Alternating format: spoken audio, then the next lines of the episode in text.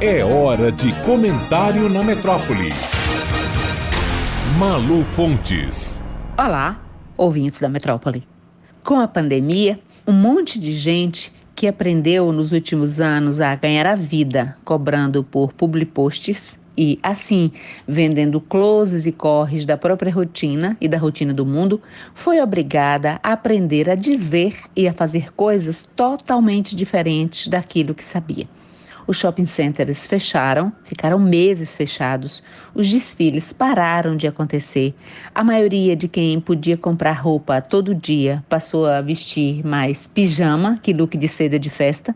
Bares e restaurantes fecharam e era preciso inventar novos modos de influenciar com posts e textos no mundo que virou indoor. A péssima gestão da pandemia por parte do governo federal no Brasil aprofundou a polarização política e ideológica que vem rasgando relações no país desde as eleições de 2014. Artistas e personalidades são cobradas a falar de Covid, de política e até os deuses e as deusas do Olimpo do show business são forçados e forçadas a se posicionar sob a ameaça de cancelamento ou de perder público e perder patrocinadores, contratos publicitários e shows. Até a Anitta, cujo sucesso e internacional é incontestável, foi fazer publicamente um curso de política com Gabriela Prioli, uma das musas da politização nas redes nos períodos mais agudos da pandemia. Agora, no terceiro ano de Covid e com a economia aos pandarecos, os eventos comerciais, fashionistas e as tais ações com influencers estão voltando aos poucos a dar o ar da graça. Mas muita gente ficou pelo caminho. Muitos outros vêm fazendo twists duplos carpados, inventando coisas do arco da velha. Afinal, boleto continua sendo boleto e continua a chegar. Não há carnaval oficial, o verão está acabando, é uma tragédia por dia em cada esquina e ninguém aguenta mais ouvir falar de Covid, de vacina, de aglomeração, de máscara, dos erros ou da estupidez de Jair Bolsonaro. Aí acontece o quê? Uma guerra na Europa, na Ucrânia, no leste europeu.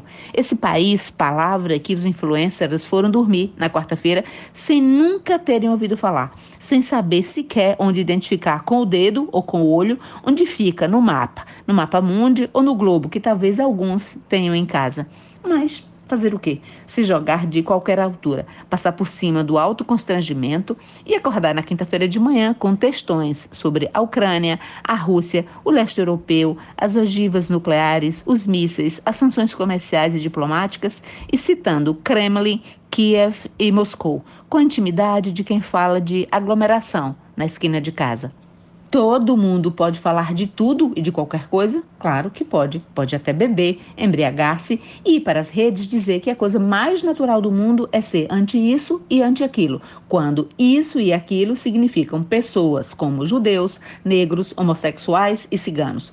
E defender a legalidade de partidos que pregam o extermínio de pessoas, como o Partido Nazista. Mas essa liberdade de dizer o que se quer é diretamente proporcional à disponibilidade de e para ser ridicularizado em rede. Em resumo, pode falar? Claro que pode, mas fica combinado que a gente pode também rir desses ou dessas digitais influencers que estão agora falando de coisas com a naturalidade de um pato que se lança a um voo de longa distância. E a vergonha alheia de ver amigos, ou quase, que a gente vê por aí curtindo posts de guerra feitos em perfis de fofocas, do tipo que não sabem a diferença entre uma imagem de Vladimir Putin e uma de Joe Biden. A impressão é de que a mediocridade venceu num grau tão absoluto que as pessoas parecem ter orgulho de ostentar a ignorância cultivada com gosto sobre alguns temas e sair por aí dizendo platitudes, como se isso fosse a meta, o limite do seu céu particular. As legendas são incríveis. Uns dizem: achei massa a reação do estrangeiro. Outro: estou passada com essa guerra.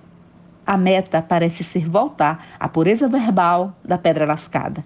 Nas próximas semanas, bem-vindos à Ucrânia, com a curadoria do Choquei, do Fofocalizando ou da mocinha do BBB que ignora os usos do que e das crases, mas acha incrível falar da Ucrânia e da OTAN.